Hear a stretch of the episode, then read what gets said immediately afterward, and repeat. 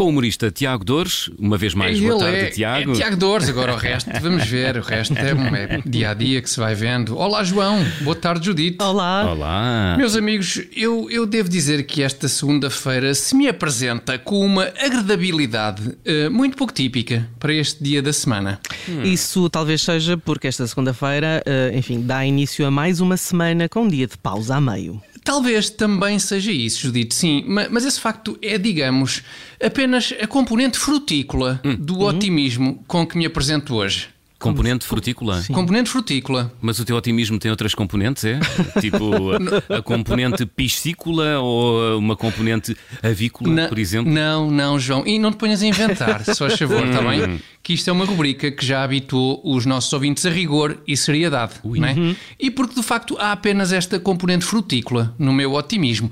O facto desta segunda-feira dar início a uma semana com feriado é, por assim dizer, a cereja no topo do bolo de otimismo com que hoje enfrento o que está para vir. Hum, certo. Ah, que é que- Uhum, certo. Sim. E, boa, e podemos saber eh, qual a componente secreta eh, desse bolo do de bolo. otimismo? Do bolo de otimismo. Ora bem, Judite, este delicioso bolo de otimismo tem como ingrediente secreto o visionamento da série Narcos México.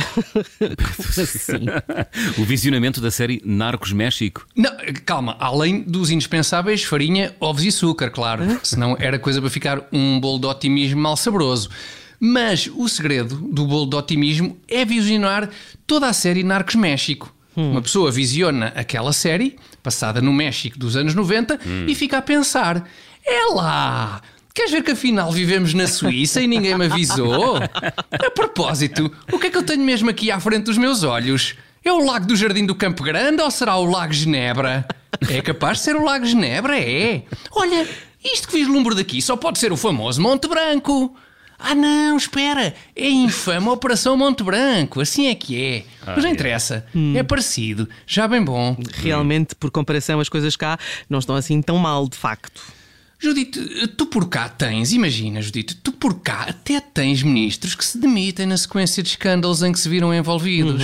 Vida é o caso do ministro Eduardo Cabrita, que se demitiu na passada sexta-feira. Bem, mas ó Tiago, o Eduardo Cabrita Sim. acabou por se demitir, sim, mas mais de cinco meses depois de se ver envolvido naquele trágico acidente. Ó oh, João, tudo bem, mas já sabemos que Eduardo Cabrita não gosta cá depressa, João. Não? Estas coisas são para ser feitas com calma, não é despachar. Aliás, como é de domínio público, o ministro não tinha ideia a que velocidade circulava o seu veículo. Mais, se dependesse de Eduardo Cabrita, a esta hora, o carro do ministro, cinco meses e meio depois de ter saído da cidade de Porto Alegre em direção a Lisboa, a esta hora o carro do ministro ainda não teria passado o entroncamento. Estás a perceber? Se dependesse de Eduardo Cabrita, o veículo oficial do ministro tinha saído de Porto Alegre no dia 18 de junho e teria chegado a prevista a Lisboa para 23 de fevereiro do próximo ano. É, estás a perceber? Epá, não será, enfim, não será certamente à toa que, que o ministro até tem a, aquele ar assim um bocadinho de lesma, não é? Aqui para nós que.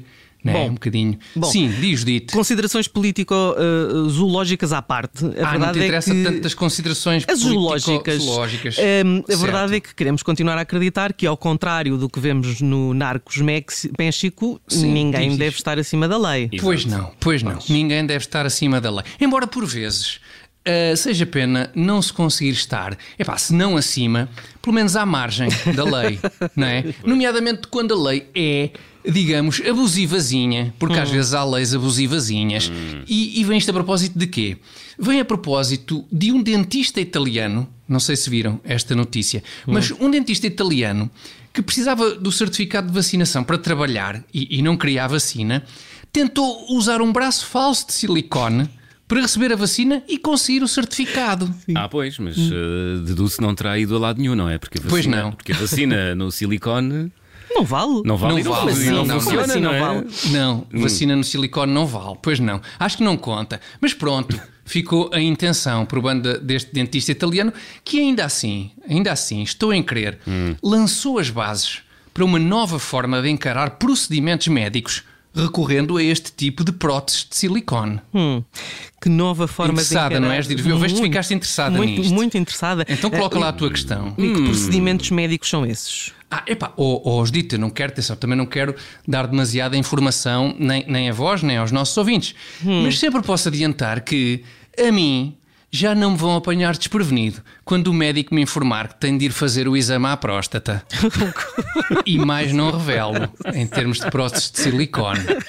Porque também não quero, enfim, entrar aqui em grandes detalhes. É melhor. Mas a mim não me apanham. É melhor. Que agora, que esta ideia, vou usar isto. Seriedade. De maneira que, no fundo, é muito isto.